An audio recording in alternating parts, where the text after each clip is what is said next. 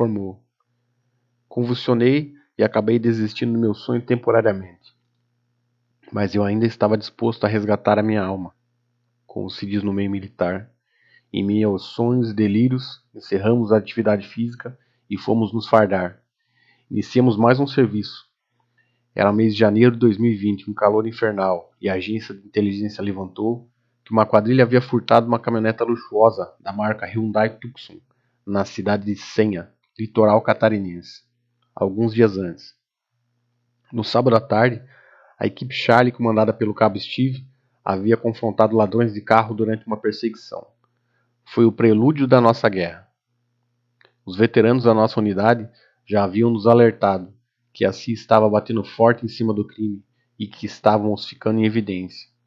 Aquilo de certa forma nos orgulhava, pois adorávamos quando o ladrão se dava mal. Era a guerra urbana, o combate. Eu havia trabalhado na sexta-feira e, na oportunidade, ocorreram dois homicídios de jovens faccionados do PCC no referido bairro. Tudo obra do bonde do rigor, do PGC. Eu ainda comentei com o meu motorista, Cabo Jadson, e alertei. Escute o que eu vou dizer. Uma hora dessas, uma guarnição vai acabar confrontando esse bonde e vai rolar um tiroteio como nunca se viu antes em Estiville. Aquela região era a área do PGC, e esse era o motivo real da matança. Esse era o verdadeiro motivo para o recrudescimento dos crimes na nossa cidade.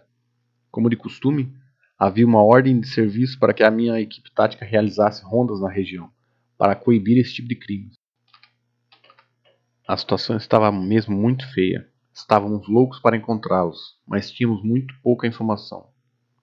Sabíamos que entre eles havia um marginal conhecido como CDO, cheio de ódio, como ele gostava de ser chamado, e um tal de Marreta, seu comparsa, ambos com diversas passagens criminais, que envolviam o tráfico de drogas, organização criminosa, porte de armas de calibre restrito e, acredite se quiser, cerca de 30 homicídios eram atribuídos a eles. Sabia-se que eles estariam naquela região do Garden Paradise, mas não onde exatamente.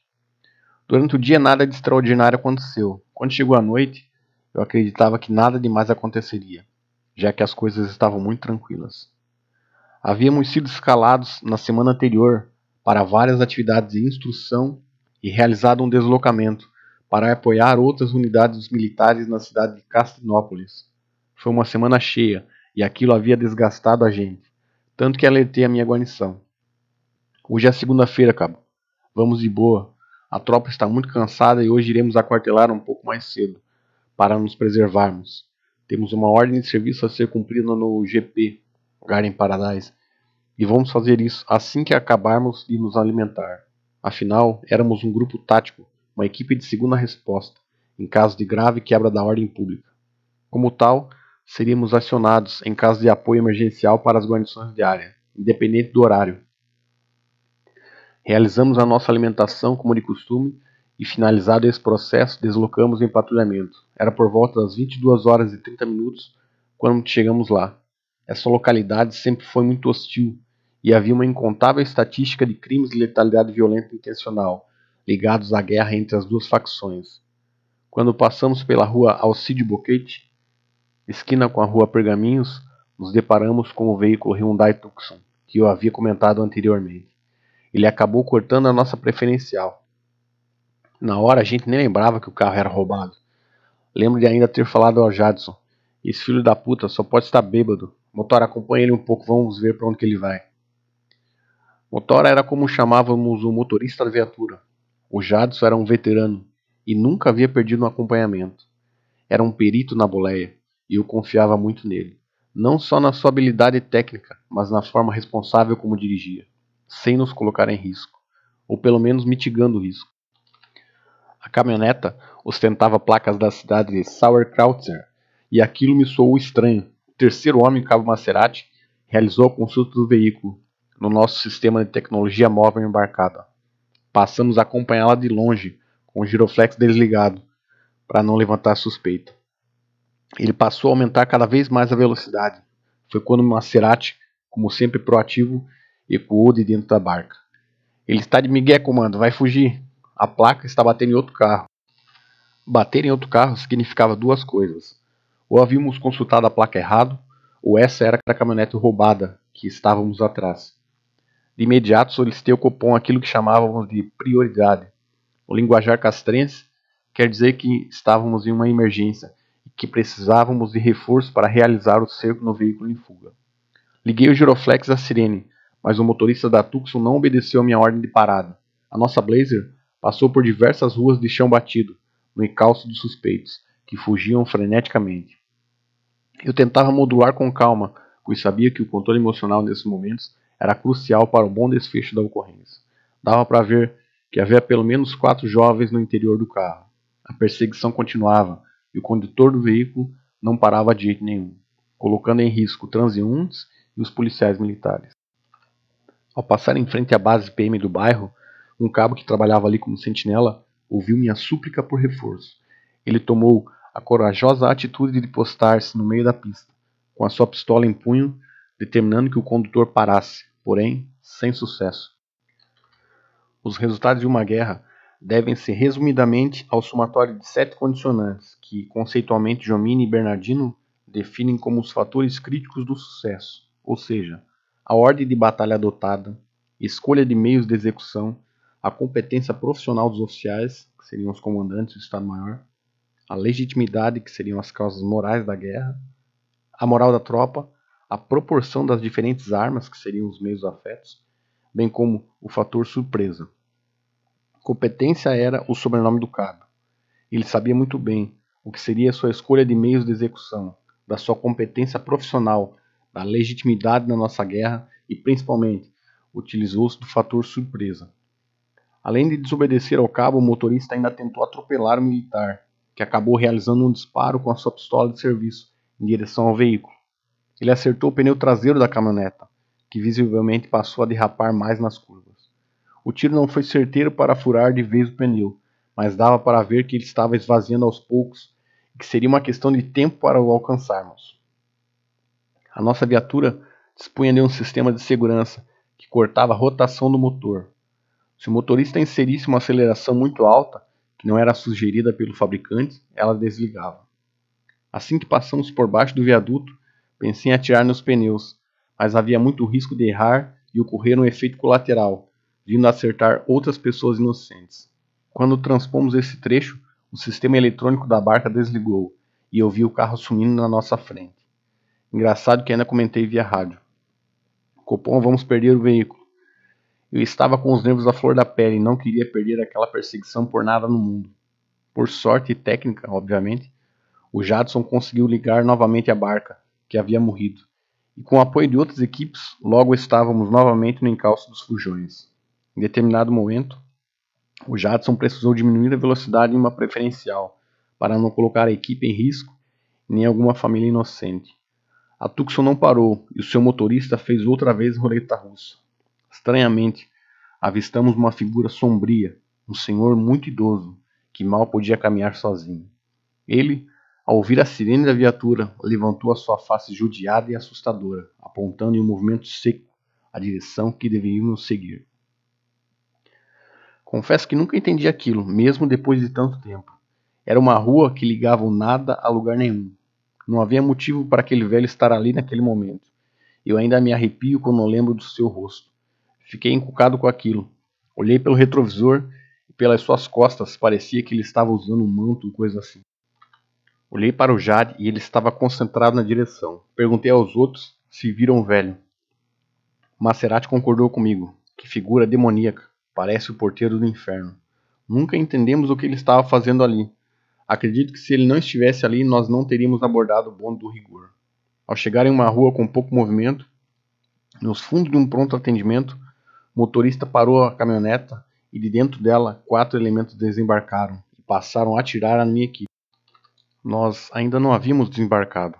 Tratava-se de uma ofensiva inimiga, desencadeada por uma meia esquadra de marginais. Eu mal sabia o que estava acontecendo, só lembro de ver os caras correndo, olhando para trás e enchendo a gente de tiros. Assim que o Jadson parou, desembarcamos rapidamente.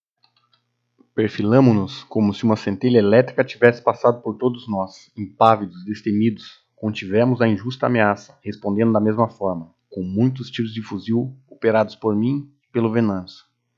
Naquele momento, eu me vi naqueles filmes de guerra, em que há barulho de tiros, explosões e tudo começa a ficar lento. Você passa a ver tudo com visão em túnel devido à imensa carga de estresse. Seu instinto de sobrevivência passa a enviar todo tipo de substâncias para o sangue. Para te manter vivo, claro. E mais ativo possível. Tínhamos que fazer o que nos foi ensinado, o que treinamos durante as instruções: atirar e sair daquela visão em túnel. Só lembro de um incômodo momento em que o concreto do muro ter vindo todo na minha cara. Isso em função dos tiros disparados pelos marginais. Naquela hora, de uma certa forma peculiar, aquilo me reabriu os olhos e parece que a velocidade das coisas voltou ao normal. Revidei os tiros. Era como se a carga elétrica da batalha tivesse dado um choque em todo o meu sistema nervoso, e isso reavivou as minhas forças. Só ouvi o Jade verbalizando para que largasse a arma, porém sem sucesso. Ele havia feito o uso da arma de fogo de forma moderada, no intuito de repelir a injusta agressão, neutralizando a ameaça.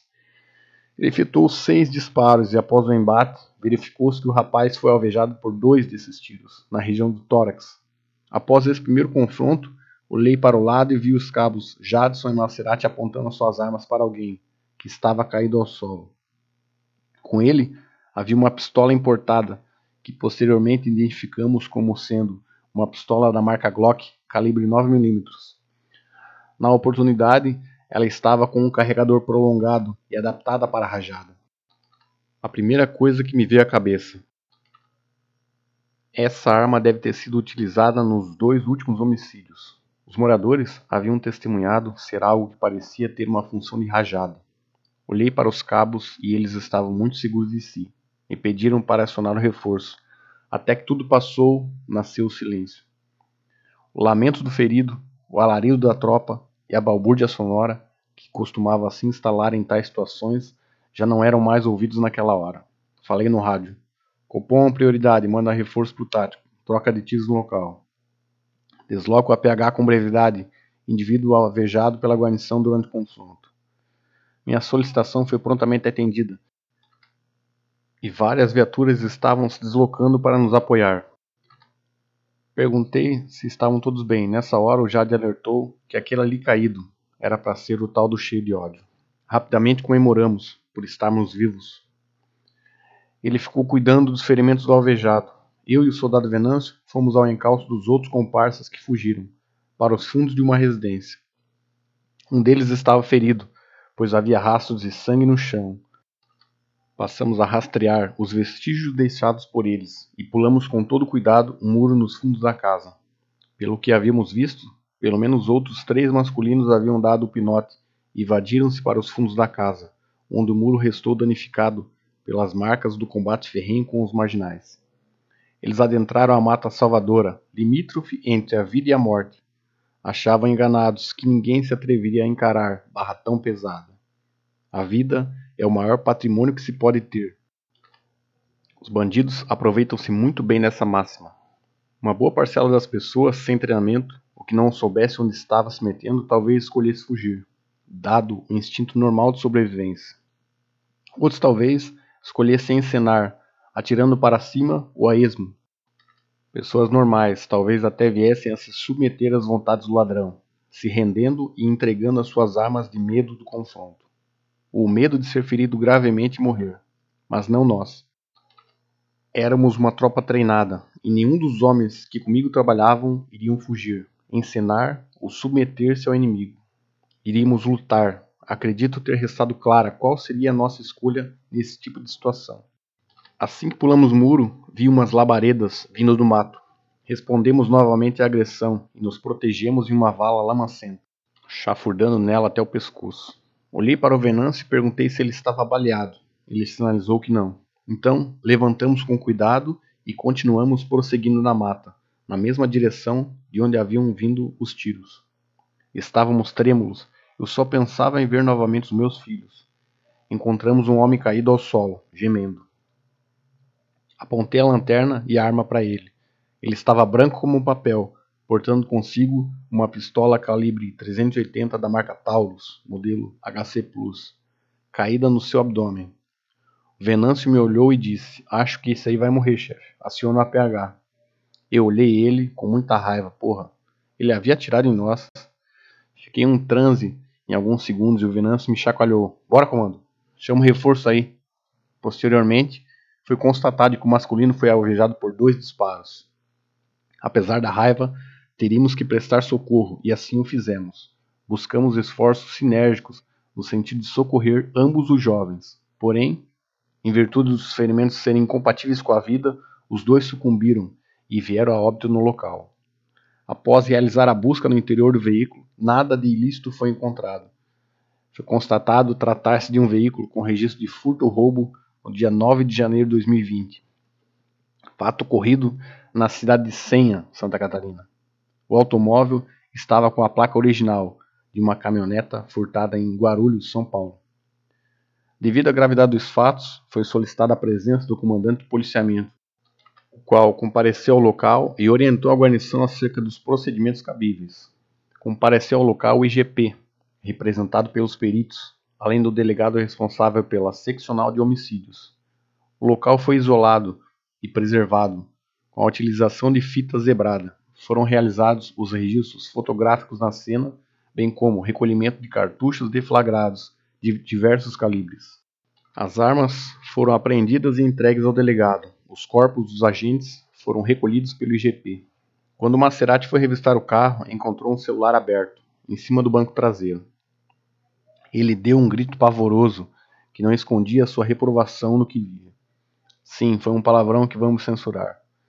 Peguei-o nas mãos e vi no seu olhar que aqueles bandidos haviam encontrado aquilo que tanto buscavam: a morte.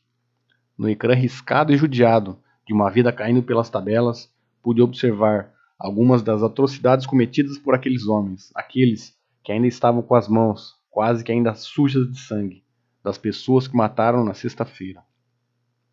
Um vídeo gravado por eles mesmos dentro da Tucson podia-se vê-los entoando afrontas de todos os modos contra a polícia.